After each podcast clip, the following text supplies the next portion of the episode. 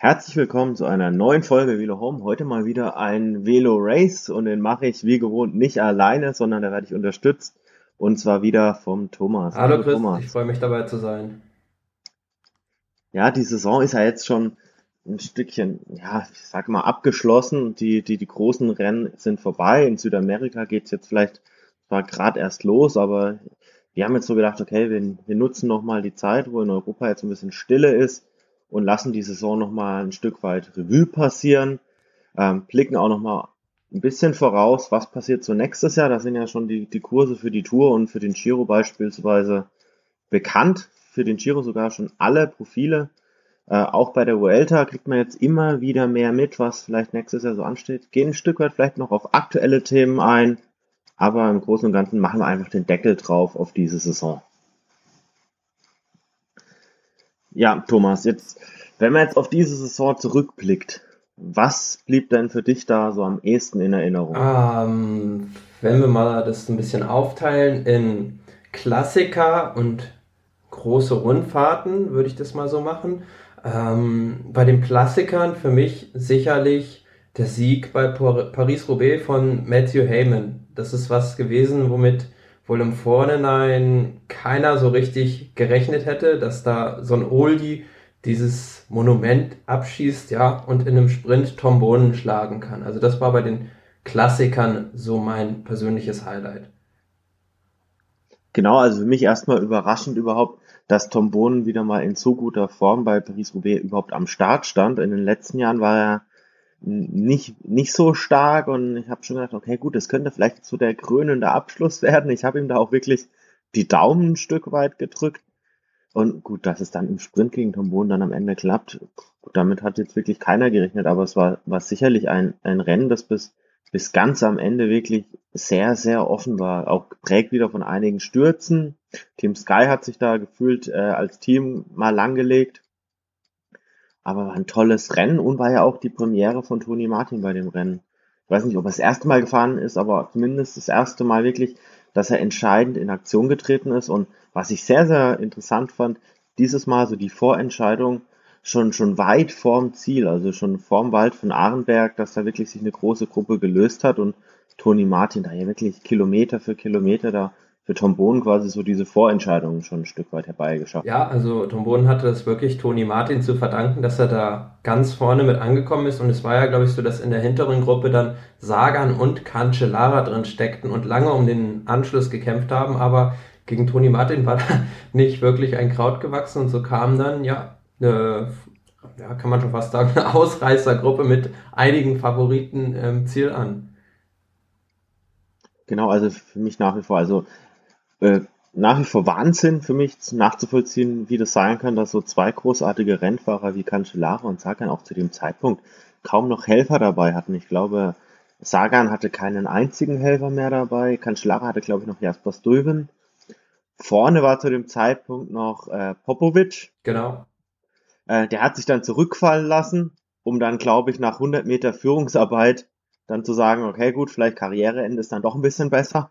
Aber das war, war schon, war schon wirklich überraschend, wie die zwei da wirklich auf sich allein gestellt danach fahren mussten und das, das wurde einfach nicht. Ja, aber daran konnte man auch mal sehen, dass wenn sich so eine ja, Gruppe mit vielen Favoriten vorne auch einig ist, dass dann ja, äh, sowas dann auch mal funktionieren kann. Ist ja oft genug der Fall, dass es nicht klappt. Genau, also aus deutscher Sicht vielleicht noch auch zu erwähnen, da waren einige deutsche Fahrer waren auch vorne in der Gruppe. Beispielsweise Wagner war vorne mit in der Gruppe. Äh, Sieberg, glaube ich, ja. Ich glaube, Sieberg war noch mit dabei. Ich bin mir jetzt gar nicht sicher, ob Markus Burkhardt sogar noch eine Weile auch in der Gruppe mit vorne ähm, dabei war. Also es gab sogar, ich bin mir jetzt nicht ganz sicher, aber ich meine, drei deutsche Fahrer wären damit vorne mit dabei ja, gewesen. Burkhardt ist auf jeden Fall 19. geworden. Genau, also dann wird er wahrscheinlich vorne dabei gewesen sein. Und eine ganze Weile lang durfte man ja auch fast, fast drauf hoffen, dass es vielleicht sogar einen deutschen Sieger gibt, nachdem es letztes Jahr ja schon einen deutschen Sieger gab. Aber ganz klar, ein ganz, ganz spannendes Rennen. Wenn wir bei den Klassikern sind, ein Rennen, auf das ich dieses Jahr auch wieder viel Wert gelegt hatte, war, war Lüttich-Bastogne Lüttich, gerade mit diesem, mit diesem neuen Finale, Kopfsteinpflaster. Also da hat man ja wirklich ein bisschen erwarten können, okay, vielleicht geht das Rennen in eine andere Richtung. Die, die frühe Selektion ist ein Stück weit ausgeblieben. Das sind ja dann wirklich so 30, 40, 50 Fahrer in diesen letzten Kopfsteinpflasterabschnitt gegangen. Aber es war ein richtiges Sauwetter und ich glaube, wenn man vorher auf, auf Wouter Pools gesetzt hätte, da hätte man viel Geld gewinnen können. Ja, es war ein Fahrer, mit dem man an so einem Tag eigentlich überhaupt nicht gerechnet hat. Aber ich glaube, die Vorentscheidung ist ja mehr oder weniger dann auch in diesem neuen Anstieg gefallen, als dann ja Albasini sich da absetzen konnte und Puls hat es dann halt noch rangeschafft und ja, Albasini hätte, glaube ich, wahrscheinlich auch gewonnen, aber er hat sich wohl dann im Sprint entscheidend verschaltet. Genau. Ansonsten kann man vielleicht ein Stück weit sagen, so das Frühjahr, gerade wenn man so an die ersten Mehretappenrennen denkt und die ersten, die einem da wirklich ein bisschen äh, eher einfallen. Ich meine, die Tour Down Under, ja, World Tour hin oder her, aber ich glaube, die ersten, die wirklich zählen, das sind dann doch Paris-Nizza und, und dann auch Tirreno Adriatico, so ein bisschen vom, vom, vom Wetter heimgesucht. Also überraschend, wenn man jetzt mal das Tableau anschaut bei Tirreno Adriatico, Sieger Greg van Avermaet, ich meine der Olympiasieg, klar, unterstreicht, unterstreicht seine Klasse, die vorher ja auch schon klar war, aber Greg van Avermaet gewinnt Tirreno Adriatico.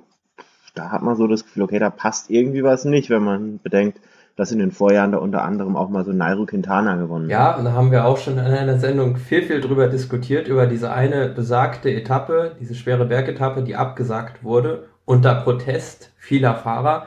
Ja, und dadurch war halt das Rennen nicht mehr so kopiert, wie es eigentlich vorher der Fall hätte sein sollen. Und dadurch konnte sich dann halt ein Greg von Avermaet auch mal bei so einem Rennen, ja, konnte er die Gesamtwertung für sich entscheiden und die Bergfahrer, die man eigentlich vorne erwartet hätte, die sind dann leer ausgegangen.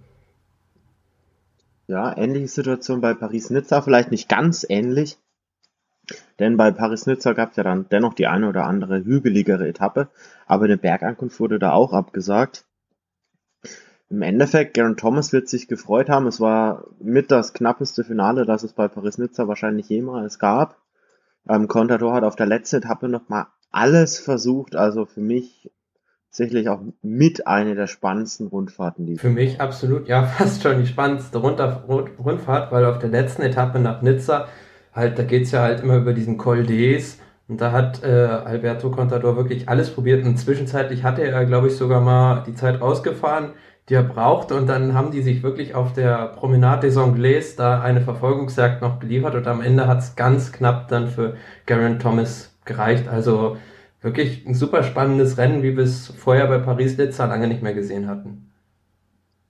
Genau, und auch mit dem Grund, also so geht es zumindest mir, warum ich mich freue, dass äh, Alberto Contador weiter im Peloton unterwegs ist, weil ich meine, klar, gut, er, er erreicht jetzt ein gewisses Alter, er wird jetzt 34, aber ich glaube, gerade so dieses Kämpferherz, das gibt es jetzt nicht, nicht so oft im Radsport. Ich glaube, in der letzten Zeit gerade, da fängt so dieses, oder ist dieses Kalkulieren, ja, wie viel Kräfte darf ich wann verpulvern, und am, um am Ende das maximale Ergebnis rauszuholen. Ja, das nimmt immer mehr zu. Von daher freue ich mich einfach, dass es noch so Fahrer gibt, die da ein Stück weit vielleicht mit dem Kopf durch die Vor allem auf der Etappe war es ja, glaube ich, so, dass er recht früh angegriffen hatte und dann sogar wieder eingeholt wurde und dann am Col d'Es nochmal attackiert hatte und dann Garen Thomas noch abhängen konnte. Also es war echt, ja, schon Wahnsinn. Ja, Contador hat es ja dann gleich weiter probiert. Äh, wenige Wochen später stand ja dann auch schon die, die, die Katalonien-Rundfahrt an, wenn wir vielleicht das als Übergang einfach nehmen wollen. Und ja, sieben Sekunden, das war wieder eine knappe Geschichte, aber es hat wieder nicht gereicht. Nairo Quintana war diesmal einfach ein Stückchen besser und zumindest ich habe mir gedacht, okay, wenn Quintana jetzt zum Contador, der ja da augenscheinlich auch in einer guten Form war, da so schlägt, da wird's bei der Tour spannend. Ja, Quintana hat da schon früh im Jahr angedeutet, dass er sehr, sehr gut drauf ist, aber bei der Tour de France konnte es aus besagten Gründen dann ja nicht umsetzen, aber was mich da auch schon überrascht, überrascht hat, was bei der Tour dann auch überrascht hat, ein Daniel Martin, der da Dritter geworden ist und der hat bewiesen, dass er sich auch in diesem Jahr im Hochgebirge gesteigert hat. Ja, absolut. Vielleicht auch ein Fahrer, der ein Stück weit vielleicht auch gelernt hat, ähm, die Kräfte frühzeitig nicht zu verpulvern, vielleicht für manch eine unnütze Aktion, sondern vielleicht auch eher gemerkt hat, okay, Haushalten ist vielleicht hier und da vielleicht die bessere Variante. Ja, ansonsten ja kurz vor, also wir wollen es ja doch einigermaßen chronologisch angehen, kurz vor der Katalonien-Rundfahrt findet regelmäßig Mailand Sanremo statt. Ganz ehrlich, wenn man mich gefragt hätte, Anno de Mar wäre jetzt für mich jetzt nicht unter den Top 5 Favoriten gelandet.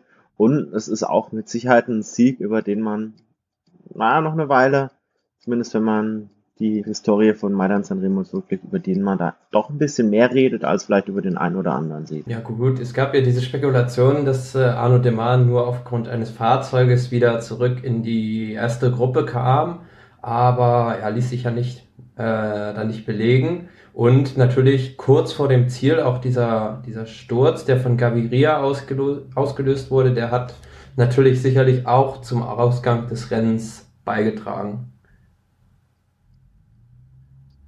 Genau, von daher Anno de Mar, ja, mit Sicherheit, am, am Ende musst du auch erstmal vorne sein. Und selbst wenn du jetzt wirklich wieder nach vorne kommst, hast du im Regelfall immer noch eine große Konkurrenz, von daher möchte ich da jetzt gar nicht sagen, dass Anno de Mar jetzt ein schlechter ist oder das zu Unrecht äh, gewonnen hat, aber ja, letzten Endes ein kleiner fader Beigeschmack bleibt für mich dann doch irgendwo oder irgendwie.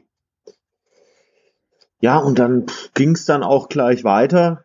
Flandern-Rundfahrt, so das nächste große Rennen. Und da hat dann Peter Sagan gezeigt, er kann dann auch wirklich die ganz, ganz großen Klassiker. Und ich fand das wirklich beeindruckend, wie er da alle Leute in die Schranken gewiesen hat und er am Ende wirklich solo gewonnen hat und egal welche Gruppe oder welches Duo ihm dann noch nachgejagt hat, hat er alle weit weggehalten und ja, macht Freude und ich, ich hoffe, dass er das nächstes Jahr im Dress von Bora Hans Grohe heißt ja dann nächstes Jahr auch zeigen kann.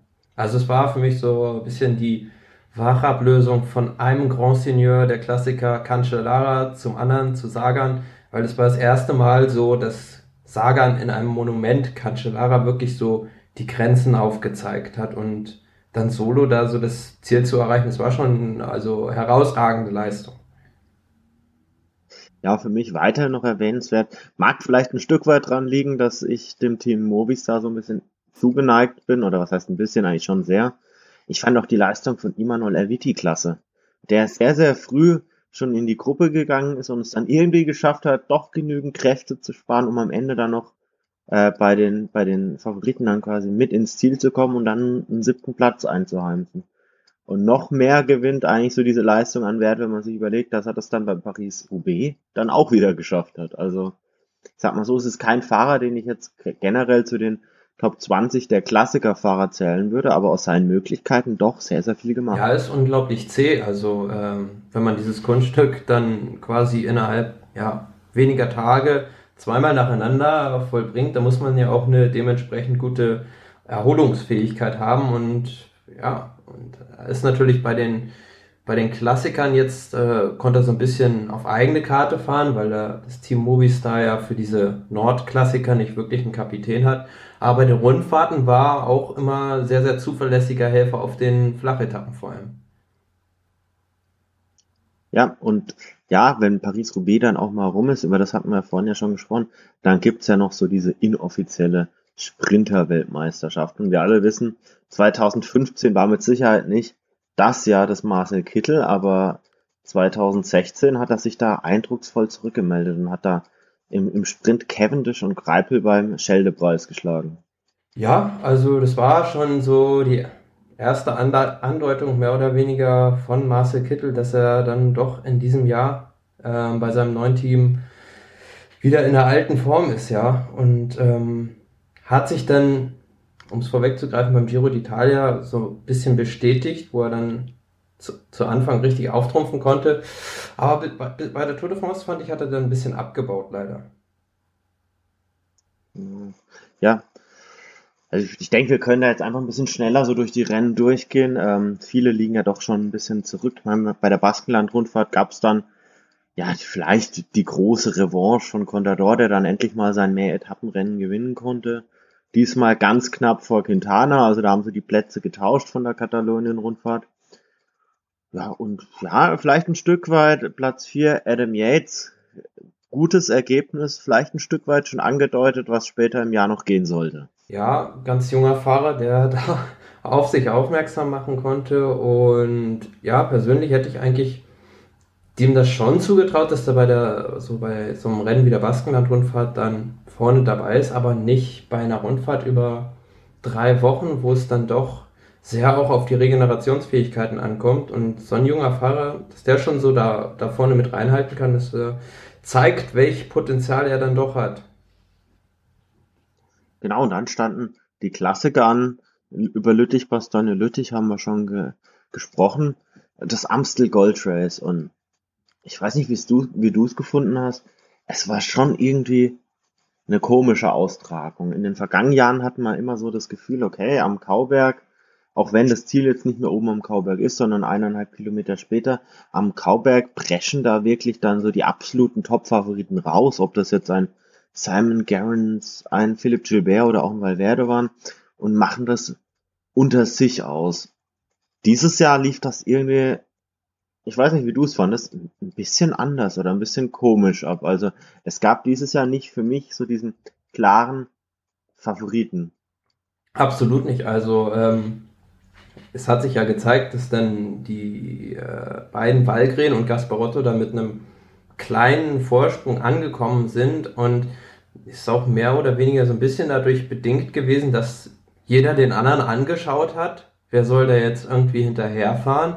Aber keiner fühlte sich dann so richtig verantwortlich. Und zum Beispiel Michael Matthews und ein Simon Gerrans, die sind dann halt einfach komplett leer ausgegangen. Also was dann auch so ein bisschen wieder gezeigt hat, dass da diese Doppelspitze dann doch nicht in dem Team so richtig funktioniert. Und Enrico Gasparotto eigentlich so, ja, fast schon ein Fahrer, der so ein bisschen seinen Zenit schon überschritten ähm, zu haben schien, aber bei dem Rennen hat er nochmal ja, ganz groß aufgetrumpft.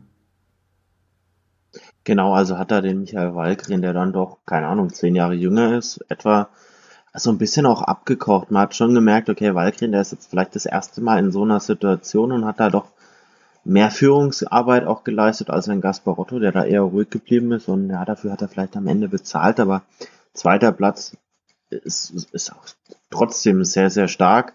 Du hast die Situation angesprochen im Team Orica Green Edge mit, oder Orica Bike Exchange mit, mit Michael Matthews und Simon Gerrans.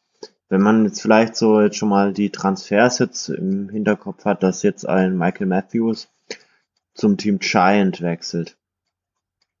Das, hat das für dich ein bisschen was mit der Situation zu tun, dass man vielleicht auch von beiden Seiten froh ist oder zumindest vom Team, von, von Garens Seite und von Matthews Seite, dass so diese Doppelspitze, dass man die dann dadurch ein bisschen auflöst? Mm, ja, wobei ich denke, Simon Garens jetzt ist ja jetzt auch nicht mehr der Jüngste und ich denke, wenn das Team gekonnt hätte, dann hätten sie Michael Matthews schon in der Mannschaft gehalten, weil klar ist es dann bei, hat das Rennen gezeigt, dass es halt schwierig ist mit zwei so guten Fahrern und zwei eigentlich ähnlichen Fahrertypen zu operieren. Aber so einen Michael Matthews, den gibst, gibst du nicht einfach so her. Also da habe ich, glaube ich nicht, dass das irgendwie damit was zu tun hat. Ja, also zumindest ein Fahrer, der, der für einen recht guten Sprinter unglaublich gut über die Berge und auch Hügel kommt.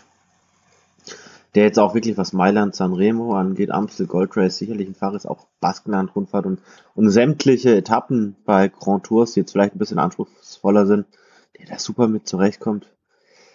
Ja, im, im Endeffekt wurde im Vorfeld schon relativ viel darüber gesprochen, ob da jetzt wirklich die Zusammenarbeit wirklich klappt. Und Matthews war ein Stück weit dann doch der, ich möchte fast sagen, wenn es einen Favoriten gab, dann war es ein bisschen Matthews.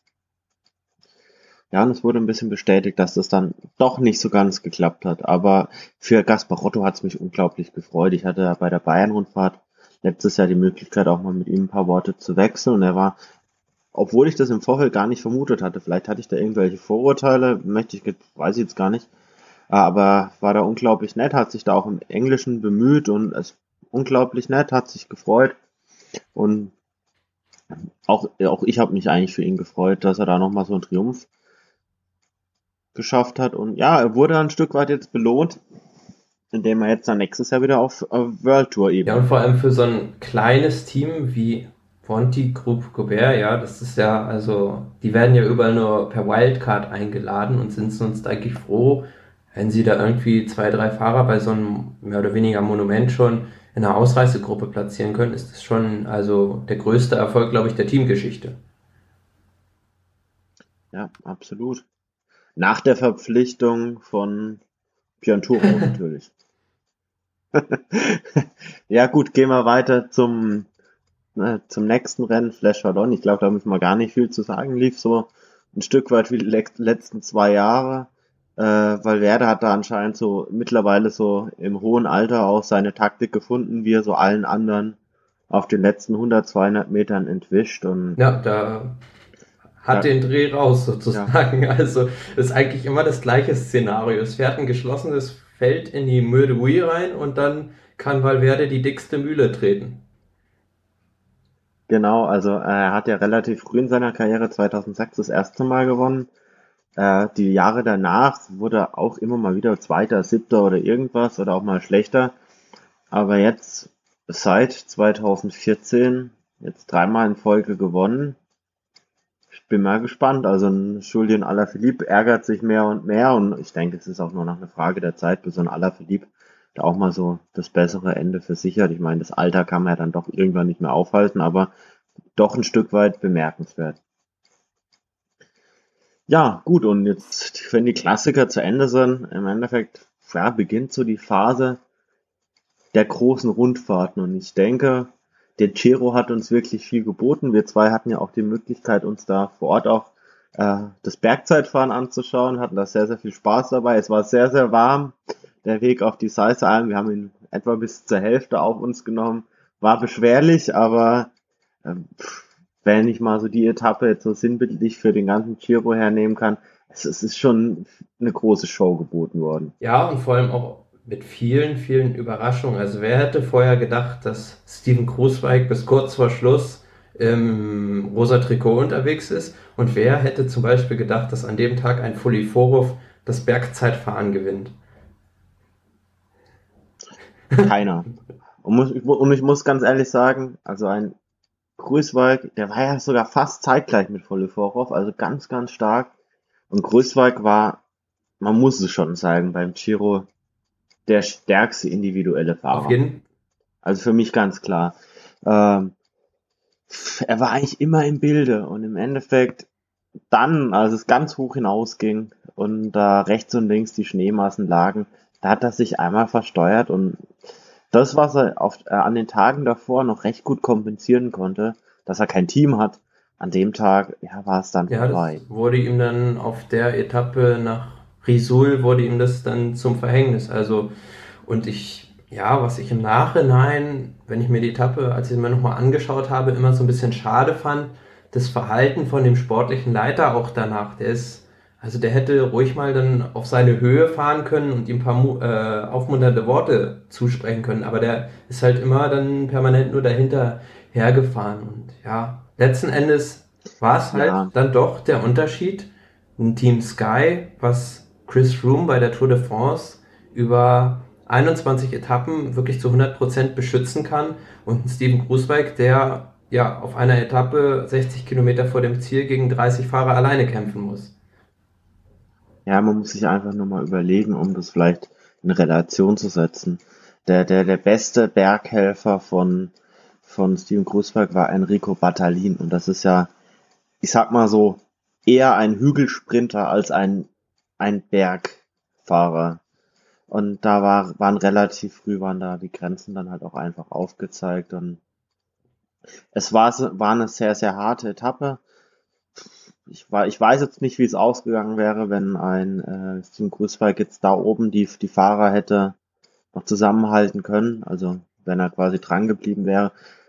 Ich denke, Nibali hätte es trotzdem weiterhin versucht und hätte auch immer wieder attackiert. Aber ja, mein Eindruck war, dass, okay, wenn, wenn der Sturz nicht passiert wäre, dass Kreuzweig wahrscheinlich den Giro gewonnen Sicherlich, hätte. denke ich auch. Aber diese beiden vorletzten Etappen haben halt auch wieder gezeigt, Radsport ist nicht nur in die Pedale treten, sondern auch, dass sowas wie Taktik, solche Relaisstationen auch mal gut funktionieren können. Also auf der Etappe gerade, ja, da hatte Orica einen Fahrer, Fahrer Plaza, glaube ich, vorne, der dann in der Abfahrt entscheidend Tempo gemacht hat. Und auch auf der vorletzten Etappe, als äh, Chavez im rosa Trikot war, da hatte Astana das relativ gut eingefädelt und hatte dann im entscheidenden Moment Tanel Kangat zurückgerufen und der hat ja mehr oder weniger mitentschieden, dass der Giro dann von Nibali gewonnen wurde. Genau, und, und gerade Kangat und Plaza, das sind ja auch zwei tempofeste Fahrer, die sehr, sehr gut auch im Zeitfahren sind und ja, wenn man da einmal den Anschluss verliert, dann ist es auch einfach vorbei. Ja, Nibali muss man ganz ehrlich sagen, er hat sich sehr, sehr lange sehr schwer getan im Giro, hat da immer mal wieder Rückschläge hinnehmen müssen, wurde am Berg abgehängt, auch im Bergzeitfahren lief es alles andere als gut, aber hinten raus, ja, vielleicht so wie man eine Rundfahrt auch fahren muss, hinten raus die beste Leistung, gerade wenn man weiß, wie beim Giro, dass die harten Etappen hinten kommen, muss man auch echt sagen, ja, hat alles in die Waagschale geworfen und dann am Ende auch verdient gewonnen. Was mich gefreut hat, war, dass Valverde auch jetzt bei der bei der dritten der drei großen Landesrundfahrten da seinen Etappensieg und auch sein Podium geschafft hat. Sah lange nicht danach aus. Also sagen wir mal so, nach der einen Etappe, auf der er sehr, sehr viel Zeit leider verloren hat über die ganz, ganz großen oder hohen Berge. Aber ja, am Ende doch versöhnlich, auch wenn es auf Kosten von Steven Krulswald ging. Ja, dann nach dem Giro ging es gleich weiter mit den, mit den Vorbereitungsrennen auf die, die Tour. Und da war ich sehr, sehr beeindruckt, was, was die Tour des Suisse anging von Ankel Lopez. Also da habe ich gedacht, okay, hui, also mit was für einer Souveränität. Der junge Mann, man muss, muss bedenken, Jahrgang 94, also dieses Jahr 22 erst geworden, Tour de l'Avenir-Sieger von vor zwei, drei Jahren. Da muss man sich schon überlegen, mit was für einer Souveränität und Gelassenheit der überhaupt das Trikot da verteidigt hat. Also da war ja wirklich, Angriff ist die beste Verteidigung. Ja, also wenn ich das so denke, ich glaube, es war die letzte Etappe ähm, nach Davos, kann das sein, ähm, die verkürzt werden musste wegen dem Schnee. Und da hat er ja wirklich, ähm, hatte, hätte man gedacht, dass die anderen nochmal alles probieren, aber er hat dann den Spieß umgedreht und ja, hat alle anderen einfach am letzten Berg abgehängt und ja, ist dann mehr oder weniger solo zum Tour de Suisse Sieg gefahren und ja, in so jungen Jahren dann schon so eine Leistung zu bringen, das ja, macht eigentlich Hoffnung, viel Hoffnung für die Zukunft, auch wenn der Rest der Saison für ihn nicht so glücklich lief. Ich musste dich ein bisschen korrigieren. Also er hat da zwar angegriffen, wurde aber wieder eingeholt, aber es hat ihm zumindest gereicht, um dann hinten raus noch mit dem Pulk quasi, oder was heißt dem Pulk, mit der Spitzengruppe ins Ziel zu kommen. Ich glaube, die Etappe hatte, ich weiß gar nicht, ob das Pantano war, der die Etappe dann. Genau, ja, Pantano hat da gewonnen. Aber es war halt genau. zum Beispiel, keine Ahnung, er hat halt so, ja, Leute wie Andrew Zelensky, dem man da auf der Etappe noch Chancen gegeben hätte, der hatte halt einfach abgehängt oder wurde halt ja erst wieder in der, in der Abfahrt quasi aufgefahren.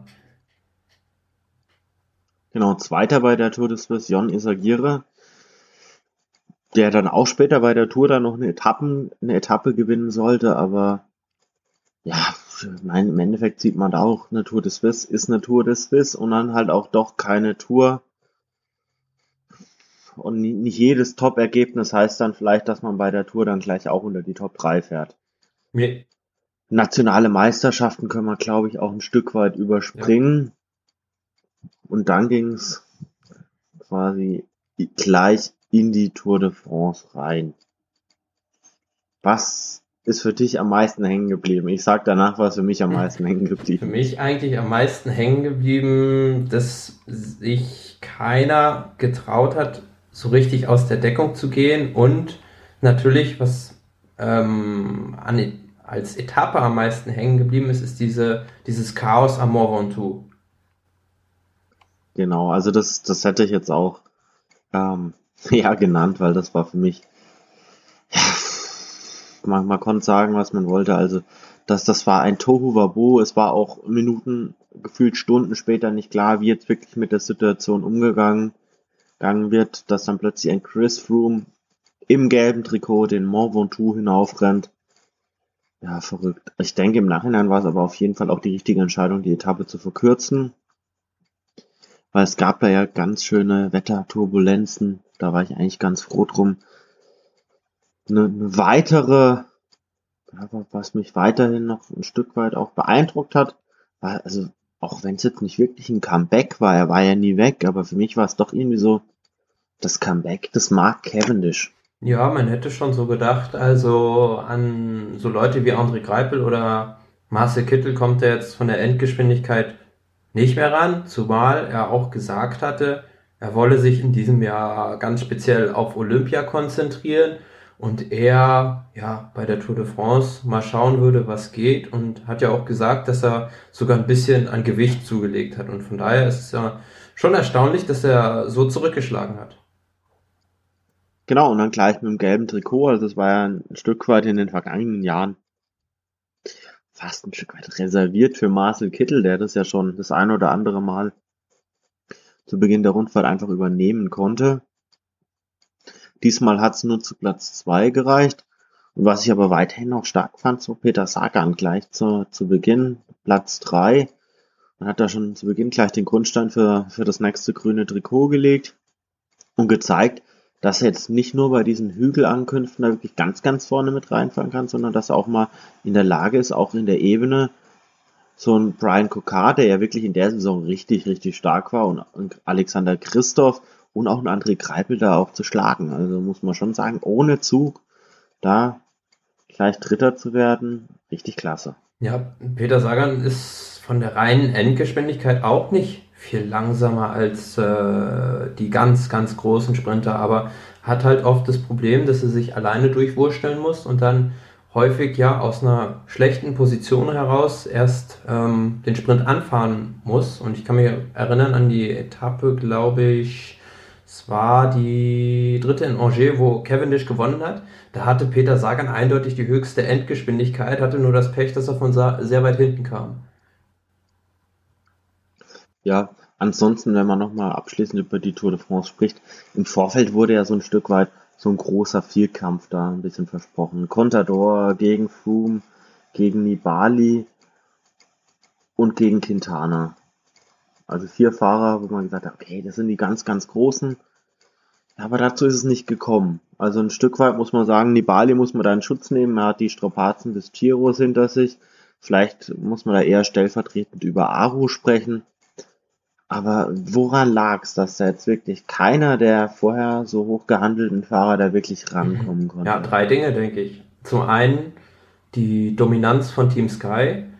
Der zweite Punkt, ähm, die Krankheit oder wie auch immer Formschwäche von Nairo Quintana.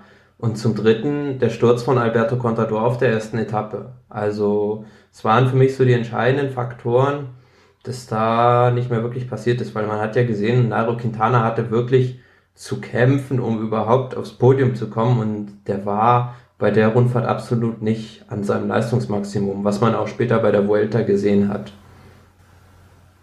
Ja, ich habe mir auch gedacht, also ohne die, die, die Kräfte, die vielleicht ein Valverde jetzt für Quintana verschwendet hätte, wäre es, glaube ich, sogar für Valverde möglich gewesen, auch noch mit aufs Podium zu fahren. Also ja, ich erinnere mich da an die Etappe zum Ventoux, als er dann quasi Quintana noch mit ins Ziel geschleppt hat und auch noch an die andere Etappe, als er das Rennen schwer machen wollte und Quintana dann aber leider gar keine Möglichkeit hatte, überhaupt nochmal zu beschleunigen. Also irgendwo, na, auch, auch schade, dass, dass Quintana bei der Tour de France noch nicht abrufen konnte, zu was er imstande ist und was er auch später zeigen aber konnte.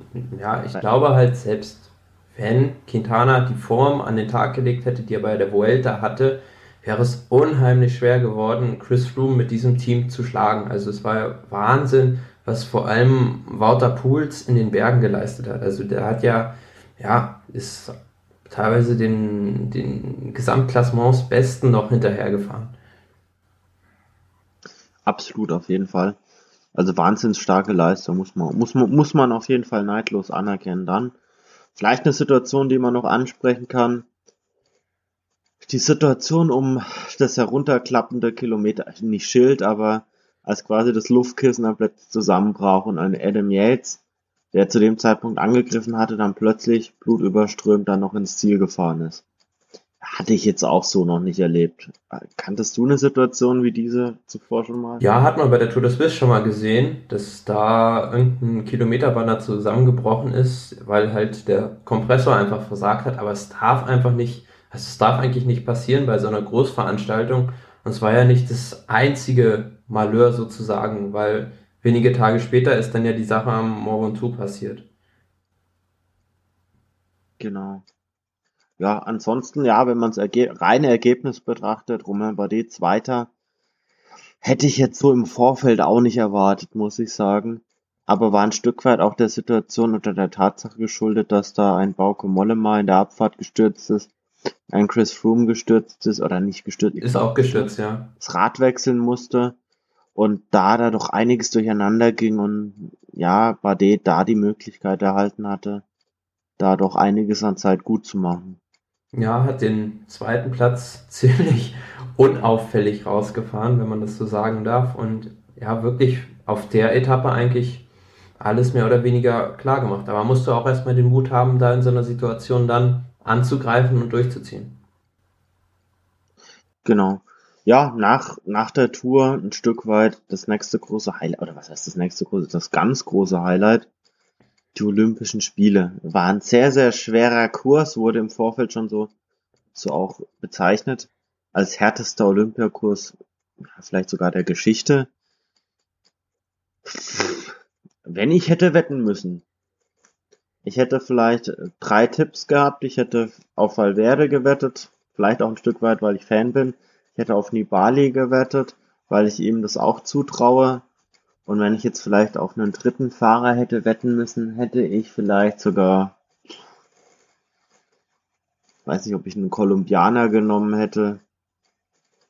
Keine Ahnung, aber ich glaube, bei Greg van Avermaet wäre ich, glaube erst recht spät gelandet. Ja, aber das zeigt, dass auch ja, ein Klassikerfahrer an einem guten Tag von den gewinnen kann. Wobei man dazu sagen muss, er war ja eigentlich schon mehr oder minder abgehängt mit seiner Gruppe an diesem, an der letzten Überfahrt der Steigung und die drei, die vorne waren, Nibali, Inao und Maika, hätten eigentlich die Medaillen unter sich ausgemacht. Aber ja, darauf hätte ich dann auch nicht mehr gewettet, dass da ein Greg von Abermatt noch zurückkommt und dann ja sogar Olympiasieger wird. Also ich hätte auch eher damit gerechnet, dass der Maika, als er da alleine war, das zu, durchziehen kann. Also Wahnsinn, aber die haben auch hinten wahnsinnig gut zusammengearbeitet. Also Jakob Vogelsang hatte auch wahnsinnig nachgekeult und ist da nachgefahren, was auch nur ging. Greg van Avermaet sowieso und ich bin mir jetzt gar nicht mehr sicher, wer war denn der Dritte, der dann auch noch eine Medaille gewonnen hat. Äh, gute Frage. gute Frage, nächste Frage. Nee, kriegen wir noch, kriegen wir sicherlich noch raus oder fällt uns später vielleicht wieder, wieder ein, aber sind da wahnsinnig stark nachgefahren. Und ja, für Maika tat's mir fast ein bisschen leid, aber man muss ja auch mal überlegen, was das für ein Wahnsinn ist, dass beim, beim Frauenrennen, das ja vorher gestartet wurde, oder? Frauenrennen war vorher schon, ja. nicht. Und da, da legt sich die, die Holländerin wirklich hin und ich dachte im ersten Moment, die überlebt das nicht. Also so wie die da gelegen ist, habe mir gedacht, okay, mit dem Bordstein blöd gegen den Kopf. Hui, also ich habe gedacht, ey, die braucht ziemlich lang, bis sie zumindest wieder wieder laufen kann. Und dann passiert am nächsten Tag bei den Männern quasi äh, fast das Gleiche. Gut, jetzt, jetzt sind wir keine Profisportler, wir wissen jetzt nicht, um was es dann wirklich im Detail dann auch immer geht. Klar, da geht's dann um, um die Einnahmen der nächsten, nächsten Jahre, um die Gehälter der nächsten Jahre da geht es natürlich auch ums Prestige.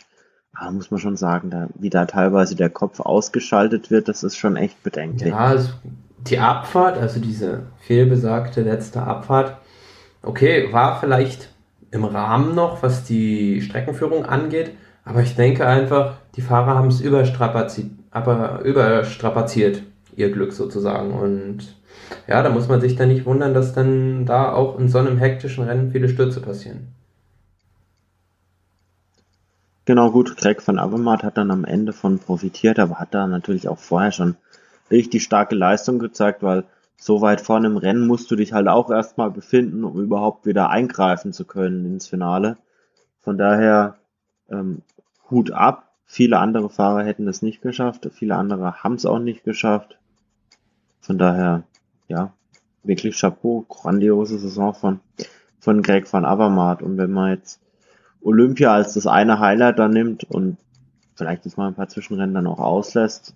Das nächste große Event war dann die Vuelta und ja, die Vuelta ist irgendwie für mich so das offenste Rennen des Jahres. Ja. Die, die Vuelta ist für mich so ein Rennen, da, da schickst du 200 Fahrer rein, würfelst einmal und am Ende können gefühlt zehn verschiedene Fahrer wirklich das Rennen gewinnen. Also da, da hatten wir letztes Jahr einen Tom Dumoulin, der da wirklich wieder überrascht hat.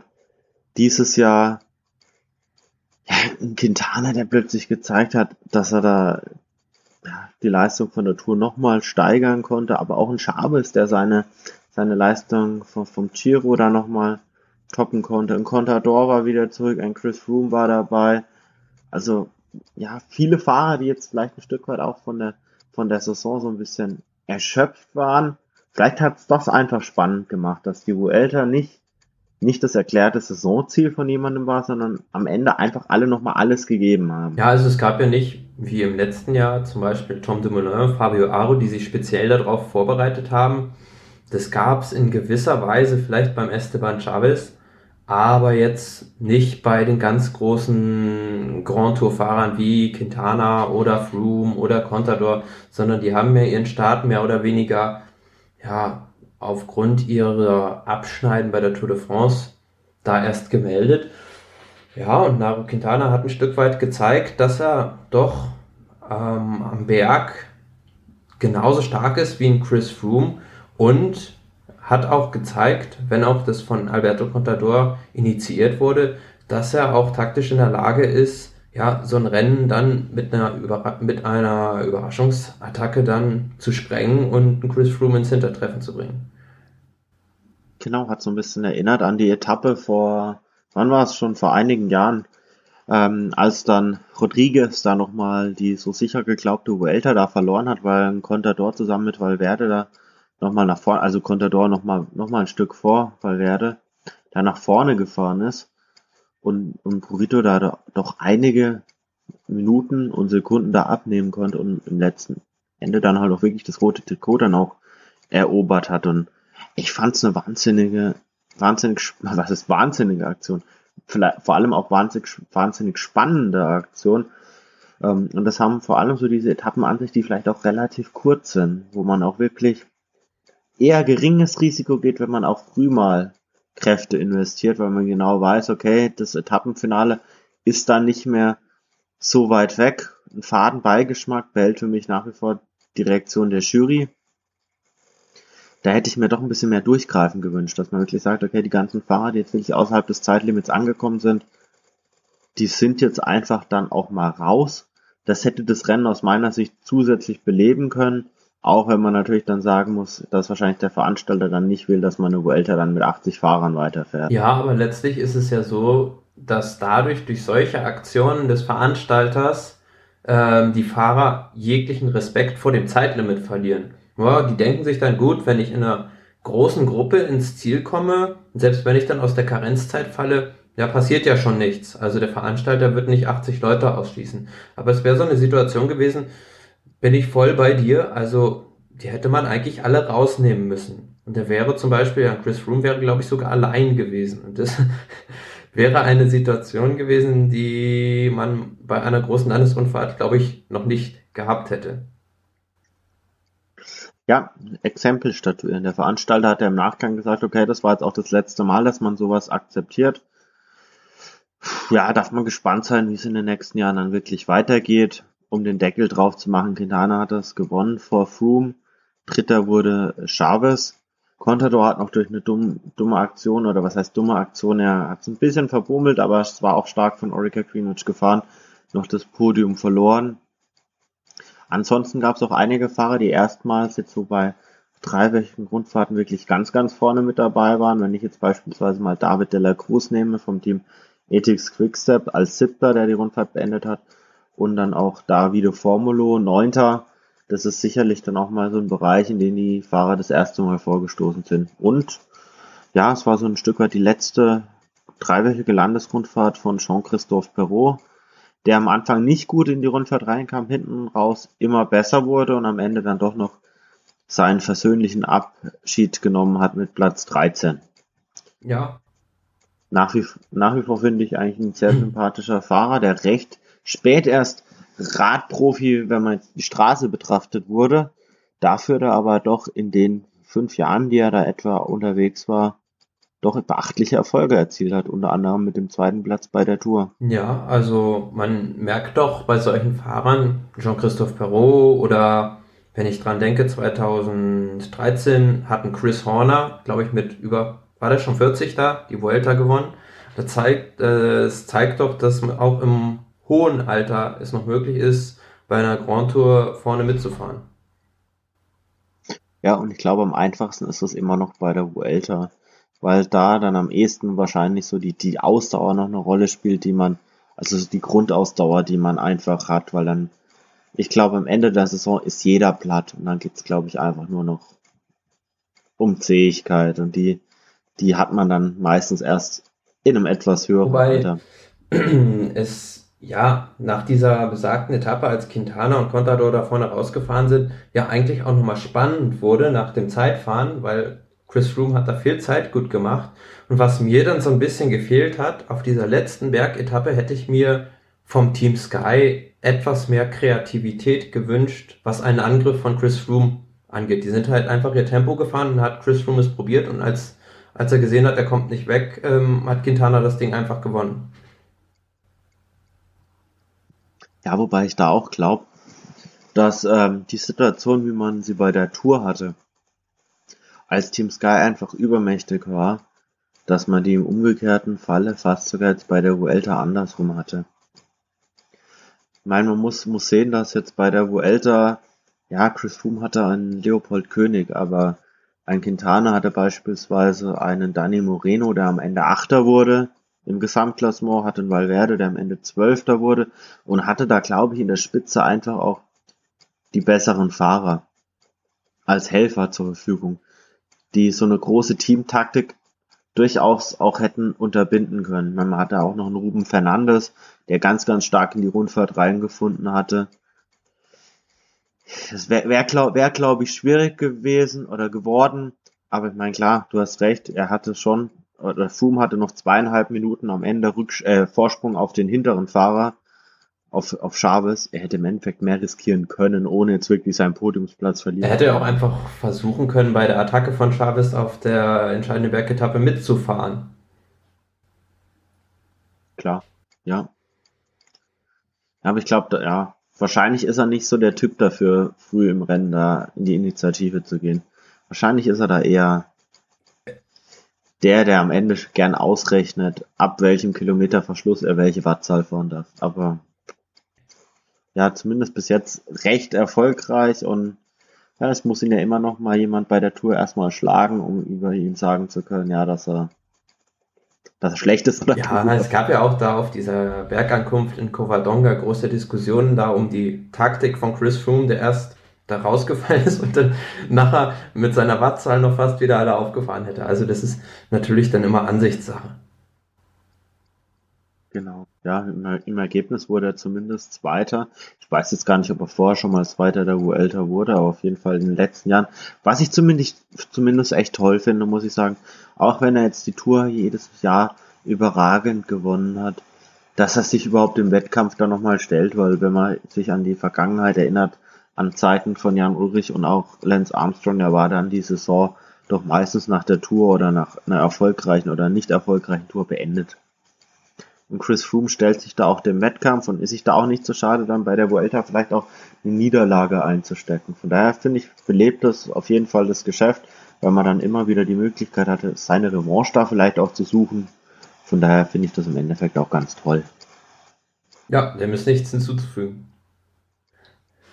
Ansonsten, ja, gab es da noch ein paar kleinere World Tour Rennen, äh, Grand Prix Bleu in Frankreich, San Sebastian, dann die Rennen in, in Kanada. So richtig eindrucksvoll in Erinnerung ist mir da jetzt nichts geblieben, wo ich jetzt sagen würde, da müssen wir jetzt auf jeden Fall nochmal drüber sprechen.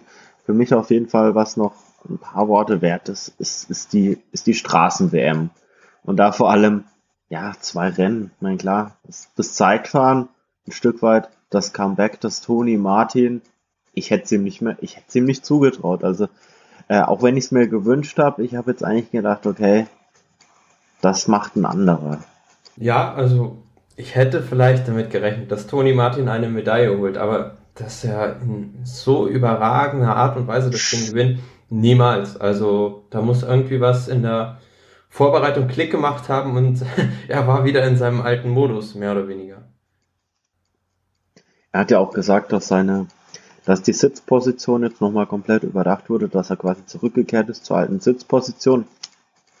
Vielleicht hat es auch eine Rolle gespielt, dass er, wie er schon angekündigt hatte, dann vor dem Heizlüfter trainiert hat. Das ist jetzt nicht unbedingt eine innovative Trainingsmethode, aber zumindest das Ergebnis spricht für sich.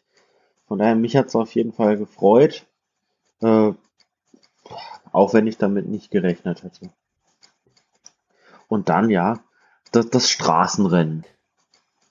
Da dachte ich mir ja auch, okay, also aus deutscher Sicht war der rote Teppich ein Stück weit ausgelegt. Wir hatten es ja vor der WM auch schon mal drüber gehabt, über das Thema. Ich bin da eher von ausgegangen, okay, dass es ein größerer Massensprint wird, weil einfach äh, der Rundkurs innerhalb der Bebauung schon 100 Kilometer vom Ziel etwa angefangen hat, wo jetzt so Windkantensituationen einfach auszuschließen waren. Aber du hast ja schon relativ früh gesagt, da wird es Nationen so wie Belgien geben, die auch im Vorfeld da schon mal auf die Tube drücken werden, um da eine Selektion herbeizuführen. Und genauso ist es ja dann auch ja, gekommen. Es war einfach da in der Wüste ein unvorstellbarer Wind. Eigentlich, ich glaube, der eine Fahrer in der Ausreißergruppe ist sogar gestürzt, weil er einfach vom Fahrrad geblasen wurde. Und ja, es kam die entscheidende Attacke, glaube ich, von den Belgiern und von den Briten.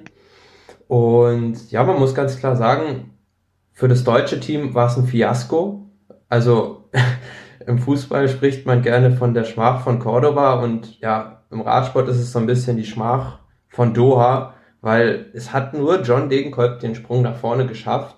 Und ja, gut, es ist dann halt auf so einer, auf so einer Windkante einmal, wenn du ein kleines Loch hast und nicht in den ersten 20 Positionen bist, ist es sofort gelaufen, ja. Und die Belgier, die haben einfach gnadenlos das durchgezogen, aufs Tempo gedrückt, bis es nicht mehr ging.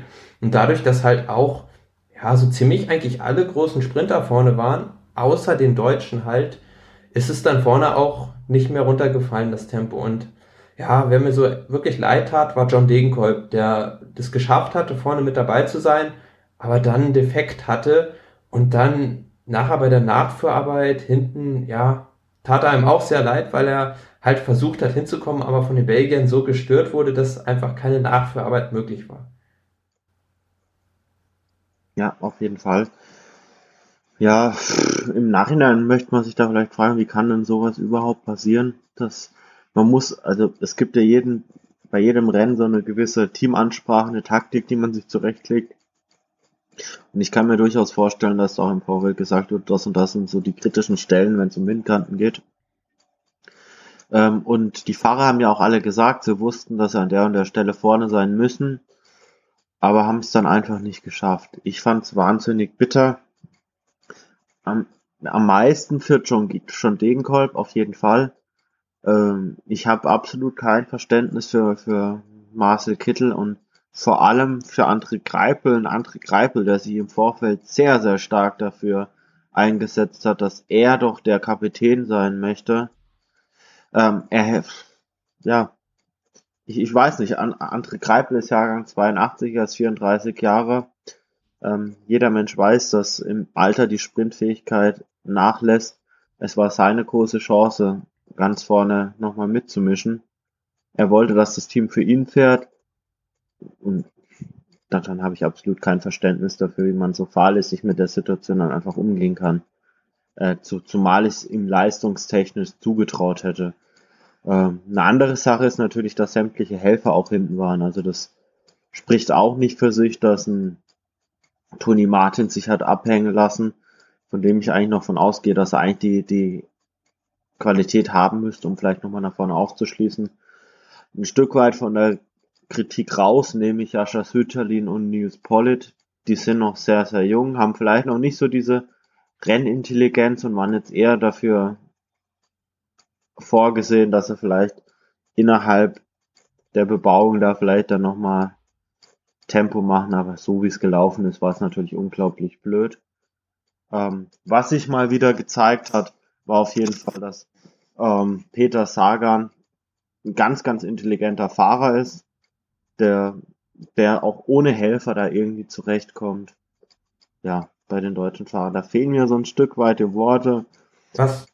Über die, über die Handhabung von John Degenkolb, wie man mit der Niederlage oder mit dem Abgehängtsein umgeht, da kann man auf jeden Fall streiten. Ja, gut, also das war einfach ähm, Frust sozusagen, dass er da dem, äh, wer war das, dem De Buschere genau äh, da Wasser ins Gesicht gesprüht hat. Das muss einfach nicht sein, aber gut, in der Situation vielleicht ein Stück weit verständlich. Aber was ich noch sagen wollte, man muss vielleicht auch ein Stück weit den BDR kritisieren, dass er sich letztlich auf diese Taktik mit drei Sprintern eingelassen hat. Ich hätte mir gewünscht, oder es wäre im Nachhinein, ist man zwar immer schlauer, aber es wäre im Nachhinein besser gewesen, zum Beispiel einen Markus Burkhardt mitzunehmen, der in so einer Situation, denke ich, Gold wert gewesen wäre und ja, es wäre vielleicht ein bisschen anders ausgegangen dann, wenn man da das Ganze ein bisschen anders besetzt hätte. Aber wir haben ja schon vorher drüber gesprochen und haben auch gesagt, es vielleicht gar nicht so schlecht ist, einfach alle drei Sprinter mitzunehmen. Aber im Nachhinein war es dann doch die falsche Entscheidung. Ja, gut, im Endeffekt denke ich mir, es hängt auch immer von ab, wie sich die einzelnen Fahrer da einfach verhalten. Ne? Also ja, klar. Man weiß nie, wie es ausgeht. Wenn jetzt vielleicht mm. durch Glück irgendwie ein André Greipel, ein John Degenkolb und Marcel Kittel alle drei vorne in der Gruppe landen, ist es vielleicht genau die richtige Entscheidung. Klar, also, wenn du mich fragst, Markus Burkhardt ist jetzt einem Nils Pollitt und einem Jascha Süterlin aktuell, auch was die Rennerfahrung und die, die Tempohärte und so weiter angeht, die, die sind vorzuziehen. Äh, also nee, er ist ihnen vorzuziehen. Auf jeden Fall. Er weiß, wie, das, wie der Hase läuft. Er ist schon etliche Male Paris-Roubaix äh, gefahren, Flandern-Rundfahrt, auch äh, Katar und so weiter und so fort. Also er weiß, wie der Hase läuft. Was ein bisschen schade gelaufen ist, dass ein Marcel Sieberg sich verletzt hat oder dass er sich das Schlüsselbein gebrochen hat. Also dadurch ist natürlich auch ein erfahrener Mann einfach weggefallen. Enttäuscht war ich nach wie vor, oder wie ich schon vorhin schon gesagt habe, oder bin ich noch von Toni Martin, weil ich habe da einfach gedacht, okay, jemand, der drei Tage vorher oder vier Tage vor, nee, drei Tage waren es, ähm, Zeitfahr Weltmeister wird, auch unter ähnlichen Bedingungen, der muss einfach mit der Situation besser zurechtkommen. Und er fährt ja auch in einem Team, in dem ja solche Art Rennen mal häufiger auch mal ja gefahren werden, wo man eigentlich weiß, wie vielleicht auch das Team tickt oder wie das Team Belgien da tickt und wie man da vielleicht zu reagieren hat. Ja, also Toni Martin, also äh, wenn ich den Vergleich ziehen müsste, Fabian Cancellara, der auch so oft Weltmeister im Zeitfahren geworden ist, dem wäre sowas in so einer Situation nicht passiert, weil er auch einfach vielleicht Stück weit taktisch schlauer ist und aber ein Toni Martin, wie du schon gesagt hast, der fährt in der belgischen Mannschaft, die auf sowas spezialisiert ist und hat ja in der Vergangenheit auch schon oft bewiesen, dass er sowas kann und völlig indisponiert für mich. Also, ja, so sehr man seinen Zeitfahrweltmeistertitel da loben muss, muss man ihn auch für, für das Rennen und den Rest des Teams, wie gesagt, auch stark kritisieren. Ja, ansonsten, ja, Peter Sagan mal wieder ohne Helfer Erster geworden. Ganz, ganz starke Leistung. Diesmal sogar Cavendish geschlagen. Grandios aus meiner Sicht. Ähm, was ich sagen muss, was ich auch nochmal toll fand, Tom Boden, der sich ja wirklich jetzt so das ganze Jahr gefühlt nach Paris-Roubaix auf dieses Rennen vorbereitet hat, dass er geliefert hat. Also das Team Belgien hat jetzt nicht umsonst auf ihn gesetzt, das hat mich sehr gefreut. Hat am Ende nicht sollen sein, aber ja, ja, um Peter Sagan kommt man wahrscheinlich in den nächsten fünf Jahren einfach nicht drum herum. Nein, absolut nicht. Aber ich, na, war es nicht so, dass Mark Cavendish sogar vom, im Sprint so ein bisschen aufgehalten wurde und dadurch, ja, Peter Sagan letztlich den entscheidenden Vorsprung rausfahren konnte. Also, ja, von der reinen Endgeschwindigkeit hätte es vielleicht nicht gereicht, aber ist halt einfach ein unheimlich schlauer Fuchs, der sich in solchen Rennsituationen zurechtfinden kann, wie kein anderer. Und man muss schon sagen, also die anderen Nationalmannschaften können sich schon fragen, wie es denn sein kann, dass ein Peter Sagan mit so einem Mini-Team es zwei Jahre in Folge schafft, Weltmeister zu werden. Genau, vor allem, wenn man sich überlegt, ein Peter Sagan ist 26, wir sprechen hier über eine große Erfahrung oder Schlitzohrigkeit, die jemand hat und die hat der mit 26, bei anderen 26 Jährigen, da sprechen wir eigentlich noch davon, dass sie noch zu wenig Erfahrung haben und der ist schon allen anderen überlegen. Also grandiose Verpflichtung vom Team Bora, muss man ganz ehrlich so sagen. Jo, ansonsten, ja, WM war ja dieses Jahr relativ spät, erst im Oktober, das heißt, alle anderen international wichtigen Rennen, nenne ich es jetzt mal, waren jetzt davor eigentlich schon abgeschlossen. Von daher geht der Blick eigentlich jetzt schon eher so Richtung nächste Saison und da ist es ja oftmals der Fall, dass die die äh, die Kurse sowohl von Giro als auch von der Tour im Herbst schon bekannt gegeben werden. Und vielleicht lass uns da einfach ein paar Worte zu den verschiedenen Kursen mal verlieren. Was ich auf jeden Fall positiv beim Giro anmerken will, ist, dass es schon zum jetzigen Zeitpunkt sämtliche Profile abzurufen gibt.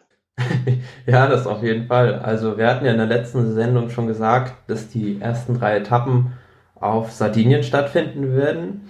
Und danach überquert man dann sozusagen äh, ein Stück weit das Mittelmeer, geht auf die nächste Insel nach Sizilien. Dort dann gleich auf der vierten Etappe eine schwere Bergankunft auf dem Ätna. Ähm, stand, glaube ich, zuletzt 2011 auf dem Programm. Ja, und da sieht man dann auch bei dieser Rundfahrt schon, dass es nicht reicht, wie in diesem Jahr wirklich in der letzten Phase gut zu sein, sondern gleich bei so einer schweren Bergankunft muss man dann natürlich schon als Klassementsfahrer in Form sein. Ja, und ansonsten dann, wenn wir das so ein bisschen weiter durchgehen, dann viele hügelige bis flache Etappen, dann traditionell aus der Tradition der letzten Jahre wieder ein Zeitfahren in einer Weinregion über 39 Kilometer nach Montefalco. Ja, und kann man schon ähm, im Gegensatz zur Tour gibt es, glaube ich, sogar dieses Jahr beim Giro mehr Zeitfahrkilometer. Genau, also die Entscheidung wird höchstwahrscheinlich wieder sehr, sehr spät in der Rundfahrt fallen. Ähm, die Etappenankunft auf dem Ätna, vielleicht ein Zugeständnis an Nibali, dass er in seiner Heimat da eine Etappe gewinnen kann? Ja, ich denke einfach mit diesen ersten beiden, ähm, ja sozusagen mit dem Start auf den beiden Inseln, wollte man auch so ein bisschen die, dafür sorgen, dass es vielleicht ein italienisches Duell um den Gesamtsieg gibt, weil Nibali aus Sizilien gegen Aru von Sardinien, das ist natürlich was, was für die Italiener unheimlich viel hermacht. Und dadurch, denke ich, wollte man mit dieser Ankunft ihn vielleicht auch so ein bisschen zum Giro locken. Jetzt meine Frage. Äh, Nibali wird ja auch der Hai von Messina genannt. Jetzt gibt's eine Etappenankunft in Messina. Ähm, ich, also ich, als ich gehört habe, okay, Etappenankunft Messina, habe ich jetzt gedacht, okay, man, na, da, da kreiert man jetzt irgendeine Ankunft, auf der man jetzt davon ausgehen kann, da tritt Nibali in Erscheinung, da wird er was probieren. Aber wenn ich mir jetzt das Profil anschaue, muss ich sagen, ist es ein bisschen verschenkt. Ja, gut, es ist halt mehr oder weniger eine flache Etappe, also zumindest mit einem flachen Finish. Und ja, man hat ja zuvor die Ankunft am Ätna und ich denke, ich weiß gar nicht, ob es topografisch möglich gewesen wäre, in Messina so eine ähm, Etappe zu konstruieren, wo es dann vorher irgendwie großartig Berge gegeben hätte. Gut, das entzieht mich, entzieht sich jetzt auch komplett meiner Kenntnis, muss ich dazu sagen. Aber ja, die Etappe, die jetzt für mich heraussticht, ist jetzt so die 16. Etappe. Mortirolo, Stelvio und dann noch den Umbralpass. Also da geht's ja, das ist ein Zackenprofil und das geht ja auch ja, zwei Pässe, die über 2500 Meter hoch liegen. Das wird wahrscheinlich wieder so die Etappe sein wie dieses Jahr, als vielleicht, wenn vielleicht bei einem oder anderen da jetzt mal vielleicht eine Sauerstoffknappheit eintritt, dass da, da gehen die Lichter aus, oder? Ja, es ist also eine Etappe, auf die sich, denke ich, alle Radsportfans freuen, weil ja, schwerer kann man es eigentlich nicht machen und ich finde auch das Finish absolut super, dass man das Ziel nicht oben am Stelvio gemacht hat, sondern noch die Abfahrt danach hat. Und auch wenn man jetzt den, den Mortirolo nicht von der ganz schweren Seite fährt, ist es dann doch mit diesen drei Kanten drin, also die Etappe, die sich alle Klassements-Favoriten dick ankreuzen werden. Und ja, wer den Stelvio schon mal selber gefahren ist, ist weiß es einer der schwierigsten Pässe überhaupt ist. Genau, und ansonsten ist es jetzt nicht die letzte Etappe, die dann wirklich so richtig hart ist. Es gibt dann auch zwei Tage später nochmal so ein richtig hartes Ding ist dann zwar 90 Kilometer kürzer, aber was jetzt so die, was die Höhenmeter angeht, nicht weniger dramatisch. Und wir haben ja vorhin schon gehört, dass wahrscheinlich eher die, die kürzeren Etappen eher die sind, äh, auf denen mehr passiert. Das ist jetzt dann die, die 18. Etappe, wo es dann über den, von Beginn an quasi direkt rauf auf den Passo Pordoi geht, dann den Passo Valparola, den Passo Gardena, den Passo di Pinay und dann, ich weiß jetzt gar nicht, wie man es ausspricht, Passo oder Pontifs oder Pontives, führt dann nach, sogar in die Schweiz, also auch für die deutschen Fans vielleicht die Möglichkeit auch mal zu sagen, okay, wir müssen gar nicht ganz nach Italien runter, Schweiz reicht auch, um da wirklich äh, tollen Radsport zu erleben. 137 Kilometer mit, sagen wir mal, viereinhalb großen Bergen. Ja, Wahnsinn. Also, das wird also eine Etappe, wo man sich auch vorstellen kann, dass von Anfang an da richtig die Fetzen fliegen werden, weil es gibt eigentlich kaum mal irgendwie einen flachen Meter auf dieser Etappe. Es geht von Anfang an eigentlich nur rauf und runter. Und zumal diese Etappe ja auch so ein bisschen eingebettet ist ähm, in dieses schwere Finale des Giro. Das heißt, die Fahrer sind schon recht müde und jemand, der da dem anderen noch so ein bisschen überlegen ist und noch Kräfte hat, der wird auf jeden Fall dort versuchen, ähm, wenn er es nicht schon auf der Etappe nach Bormio versucht hat, die Vorentscheidung im Klassement herbeizuführen.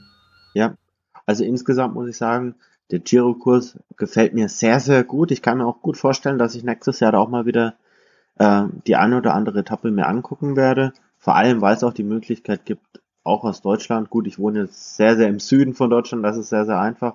Du ja auch, also da hat man ja noch eine relativ kurze Zeit, die man da hin braucht. Und das sind auch wirklich wieder einige spannende Etappen direkt im Norden. Von daher, ja, ich freue mich drauf. Ja, zum Beispiel zum Anschauen ist halt diese Bormio-Etappe auch super, weil man die Fahrer da ja zweimal sehen kann. Ja, bei der Tour, wenn man die, den Übergang wagt, ja, es sind leider noch nicht alle Profile jetzt wirklich so ersichtlich. Das heißt, die eine oder andere Überraschung werden wir da wahrscheinlich noch erleben können, dass vielleicht dann doch die eine oder andere Etappe ein bisschen hügeliger ist, als man vielleicht vorab denkt. Aber prinzipiell, ja, die Eckdaten stehen jetzt auch, die, die Ankünfte der verschiedenen Etappen, auch die, die, äh, die Abfahrtsorte stehen, war, was schon relativ lange klar war, erste Etappe oder ja, Prolog, ja, Prolog ist es nicht mehr ganz aufgrund der Distanz, aber das erste Zeitfahren in Düsseldorf und zumindest nach dem, nach der Zeitfahr-Weltmeisterschaft bin ich da jetzt wieder ein bisschen optimistischer, dass vielleicht auch Toni Martin jetzt mal so die Möglichkeit hat, da wieder ganz, ganz vorne reinzufahren. Ganz am Anfang.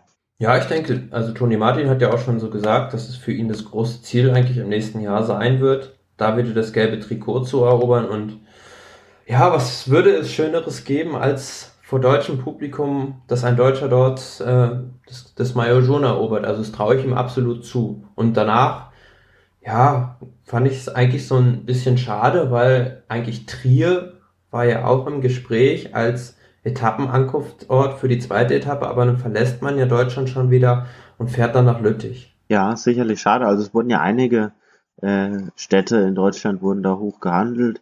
Jetzt hoffe ich einfach mal, dass es jetzt nicht ist, weil man Deutschland nicht mag, sondern dass es eher darum geht, dass man vielleicht auch in den nächsten Jahren mal wieder nach Deutschland kommt und jetzt das Pulver nicht gleich verschießen will.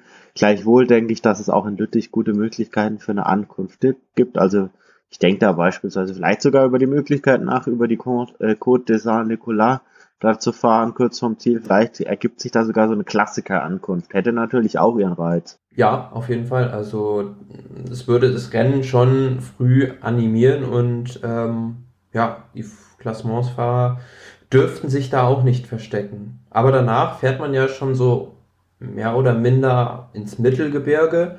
Klassische Ankunft, die sich in den letzten Jahren 2012 und 2014 bewährt hat. La Planche de Belleville ähm, ja, der Anstieg zum Schluss ist unheimlich schwierig und da, es wird so der erste große Schlagabtausch der Favoriten werden.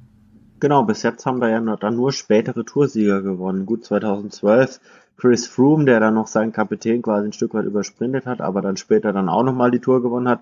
2014 dann äh, Vincenzo Nibali, also da haben die, die Top-Favoriten haben da schon relativ früh auch zeigen müssen, was sie wirklich drauf haben. Also für mich immer eine sehr, sehr schöne Ankunft.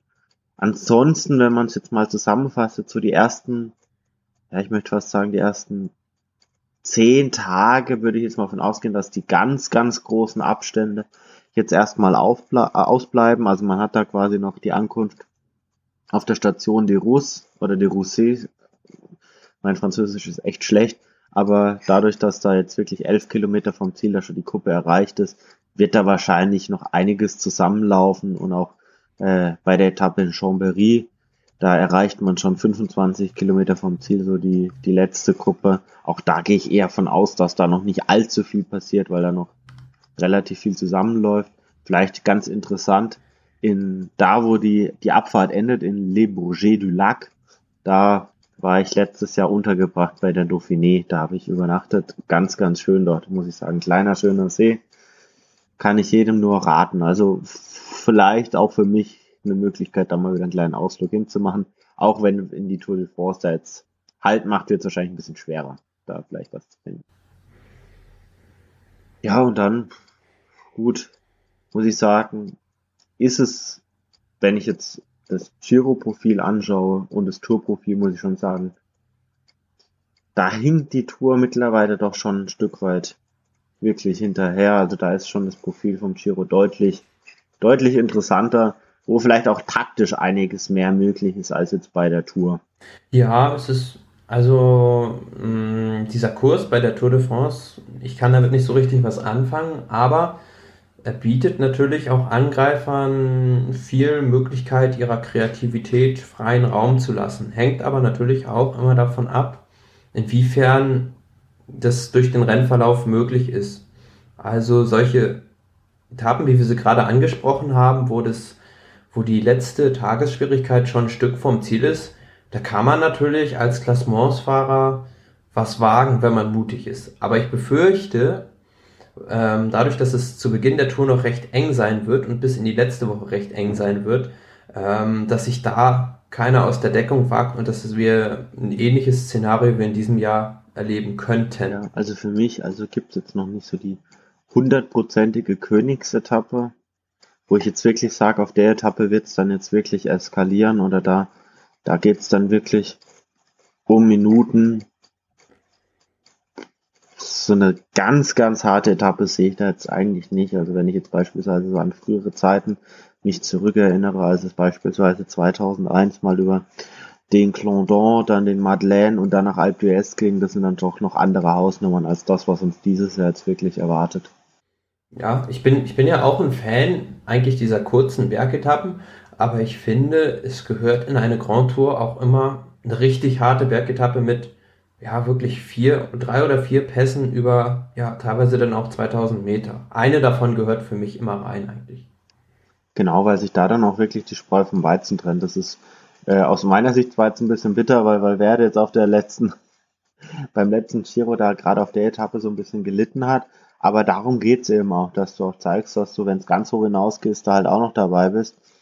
Und der Trend geht ja doch auch eher so ein bisschen Richtung Hügelankünfte, muss man fast sagen. So die ganz großen Berge sieht man ja eigentlich fast auch noch beim Giro.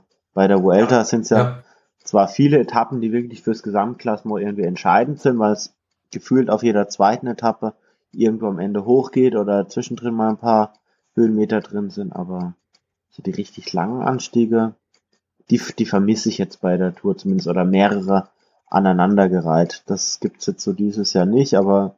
Ja, aber man sagt ja auch immer, so ein Kurs muss für irgendwas stehen, entweder für, weiß ich nicht, einen bergigen Kurs oder einen zeitverlastigen Kurs, aber Zeitfahren gibt's ja auch nicht. Ja, ich sag mal so, für mich ist es generell einfach ein sehr offener Kurs. Also ich, ich sehe da jetzt auch nicht die Etappen, wo ich sage, okay, das, die wird Chris Froome jetzt wirklich dominieren. Also so diese Etappe, wo du eine 200 Kilometer Etappe hast auf den letzten 10, 15 Kilometern geht steil berghoch und Chris Froome distanziert, distanziert alle um zwei Minuten. Die sehe ich jetzt wiederum auch nicht. Und vielleicht ist es so ein Kurs, der jetzt so einem äh, Romain Bardet einfach auf den Leib geschneidert ist, der auf jedem Kurs so ein Stück weit was probiert und da äh, ja so Harakiri-Aktion vielleicht bringt. Ich, ich weiß es nicht. Also es ist auch für mich auf jeden Fall ein sehr, sehr offener Kurs, wo viele Leute oder viele Fahrer Möglichkeiten haben, ähm, ein gutes Ergebnis zu erzielen. Ja, wobei Ich glaube, es gibt für die Franzosen, so für den Romain Bardet, in den nächsten Jahren kaum eine bessere Gelegenheit, mit so wenig Zeitfahrkilometern die Tour de France mal zu gewinnen. Und, ja, aber komischerweise haben dann zum Beispiel Thibaut Pinot meinte schon, er möchte gerne auf jeden Fall den Giro fahren und Romain Bardet spekuliert damit, den vielleicht als Vorbereitung zu nutzen. Das finde ich dann auf der anderen Seite wieder ein bisschen eigenartig. Ja, gut, wobei man muss ja immer gucken, ob das jetzt am Ende wirklich dann noch steht oder ob der Sponsor dann halt doch sagt, hey, französisches Team, äh, Tour de France ist die Nummer eins, äh, mach das mal lieber nicht. Muss man jetzt einfach mal gucken. Jo, ansonsten, ja, freue ich mich auf jeden Fall auf den Tourstart in Düsseldorf. Ich weiß noch nicht, ob ich es dahin schaffe, aber eine Überlegung ist es. Vuelta ist ja meistens immer erst ein bisschen hinten dran, was so die Streckenpräsentation angeht. Was man so ein Stück weit den, den Medien entnehmen konnte, ist, dass der Angliru wieder ein Thema ist. Was mich auf jeden Fall freuen würde, ist ja doch ein knochenharter Anstieg. 12 Kilometer im Schnitt, etwa 10 Prozent, aber am Ende sind ja die letzten drei Kilometer mit, ich glaube, im Schnitt 17 Prozent oder so, oder 15 Prozent wirklich, die die knochenhart sind und wo dann auch wirklich Distanzen hergestellt werden können. Ja, also Angliru ist zusammen, also von Schwierigkeitsgrad mit dem Zonkolan zusammen sicher der schwierigste Anstieg in ganz Europa, den du ähm, im Straßenradsport finden wirst. Vielleicht noch das Kitzbühler Horn. Aber ja, ansonsten gab es auch schon das Gerücht, dass zum Beispiel es eine Ankunft ähm, überhalb von Prado Llano in der Sierra Nevada auf über 3000 Meter geben könnte. Aber es ist alles noch ähm, relativ vage und Herausfinden werden wir das erst dann bei der Präsentation der Vuelta. Genau, die dann jetzt wirklich in einigen Wochen dann erst ansteht und ich denke, da werden wir dann ja, zu gegebener Zeit können wir da auch nochmal drüber sprechen. Ja, ansonsten, wenn wir jetzt mal den Vorausblick jetzt mal hinter uns gebracht haben, vielleicht noch das eine oder andere Thema, was jetzt in den letzten Tagen nochmal ein bisschen aufge, aufge, aufgemacht wurde. Ja, Thomas Decker hat sein, ich nenne es jetzt mal in Anführungszeichen, sein Enthüllungsbuch Mein Gefecht herausgebracht. Also nicht mein Kampf, aber doch was ähnliches, mein Gefecht. Ähm, er hat sich vielleicht damit nicht, nicht ähnlich viele Feinde gemacht wie äh, der Mein Kampfschreiber, aber er hat sich auch einige Feinde gemacht. Ja, er hat halt da drin offen ausgesprochen, ohne ein Blatt vor den Mund zu nehmen, was er wirklich in seiner Karriere alles gemacht hat. Ja, und da muss man dann schon drüber nachdenken, wie schockierend das eigentlich damals alles so war und muss sich auch fragen, sind diese Zustände heute immer noch so im Profiradrennsport? Ja, also man muss dazu sagen, vielleicht äh, Thomas Decker Mitte der 2000er vielleicht das größte Talent im internationalen Radsport. Ähm, war schon mit Anfang 20 absoluter Weltklassefahrer, fuhr bei, fuhr bei World Tour Rennen oder damals Pro Tour Rennen ganz vorne mit, war 2007 in dem Team Rabobank, äh, das äh, Michael Rasmussen fast zum Toursieger gemacht hätte. Auch ich durfte ihn 2007 auf Mallorca mal eine Etappe gewinnen sehen. Also ich durfte ihn dabei, durfte ihm dabei zusehen, wie er eine Etappe gewonnen hat. Da war er klar der stärkste bergauf. Ja, danach ihn so ein bisschen, nachdem die Operation Puerto da so ein bisschen so sein, seinen Lauf genommen hat, ja, immer, ja, immer ein bisschen schwächer geworden, wurde auch gesperrt 2009. Danach hat er wieder versucht, Fuß zu fassen beim Team Garmin ähm, merkbar schwächer als dann noch zu früheren Zeiten. Also da hat man schon gemerkt, dass er wahrscheinlich nicht mehr auf die ganze Palette zurückgegriffen hat, auf die er früher zurück, zurückgegriffen hat. Aber hat er wirklich, zumindest so wie ich es mitbekommen habe, jetzt gnadenlos alles äh, gesagt, was da jetzt wirklich vorgefallen ist. Früher beispielsweise, dass man da dass die Teambetreuer morgens schon vor sechs Infusionen mit Wasser vorbereitet hatten, um den Hämatokrit zu senken er hat andere Teammitglieder in den Dreck gezogen und hat gesagt, ja, Michael Bochert hat sich sieben, acht Mal während der Tour damals Epo gespritzt und so weiter und so fort. Wo ich mir wirklich sage, okay, vielleicht ähm, geht das ein Stück weit auch zu weit. Also über sich selbst was preiszugeben, finde find ich noch gut und ehrenwert. Aber jetzt da andere Leute da wirklich im Nachhinein vor allem da zu schädigen, ja, hat zumindest einen faden Beigeschmack. Ja, kann man sich schon fragen, ob das denn äh, so sein muss. Aber es ist natürlich ein gefundenes Fressen dann für die Medien, weil es gibt ja kaum einen anderen, der dann auch wirklich über andere Fahrer spricht. Genau. Ich meine, einige Fahrer, die äh, mit ihm damals noch gefahren sind, die, die sind zumindest jetzt noch aktiv. Muss man natürlich mal sehen, was jetzt wirklich alles in dem Buch drin steht. Ich muss dazu sagen, ich habe es jetzt nicht selbst gelesen. Ich werde es auch nicht lesen, weil im Endeffekt ist es dann doch immer das Gleiche, dass die Fahrer, die dann plötzlich dann mal nicht mehr fahren, dass die plötzlich dann ja doch sagen, ja gut, so und so und so war's. Vielleicht ist es, es wäre es ehrlicher, wenn vielleicht der eine oder andere auch mal während seiner Karriere, auch wenn es ein großes Risiko birgt, wenn man auch ähm, damit dann natürlich riskiert, dass der, das tägliche Brot dann vielleicht nicht mehr verdient wird, wenn man da vielleicht mal was sagt. Von daher umso mehr muss ich sagen, dass ich hohe Anerkennung habe für den Jörg Jaksche, der auch damals sicherlich das Spiel noch ein paar Jahre hätte mitmachen können, weiter dopen hätte können, ohne dass ihm da jemand gesagt hätte, hey, jetzt ist Schluss. Aber der da ganz offen gesagt hat, so und so und so schaut's aus im Radsport und das und das und das ist mein Anteil und das und das riskiere ich und das und das ja, äh. Ja, ich meine, es ist, es ist immer leicht, danach dann aus seinem Häuschen zu kommen und zu sagen, das und das war. Aber während, während der Karriere das zu machen, das traut sich eigentlich keiner. Und ja, wie du gerade auch schon die Gründe aufgezählt hast, ist es dadurch, ja, vielleicht leider auch ein Stück irgendwie verständlich.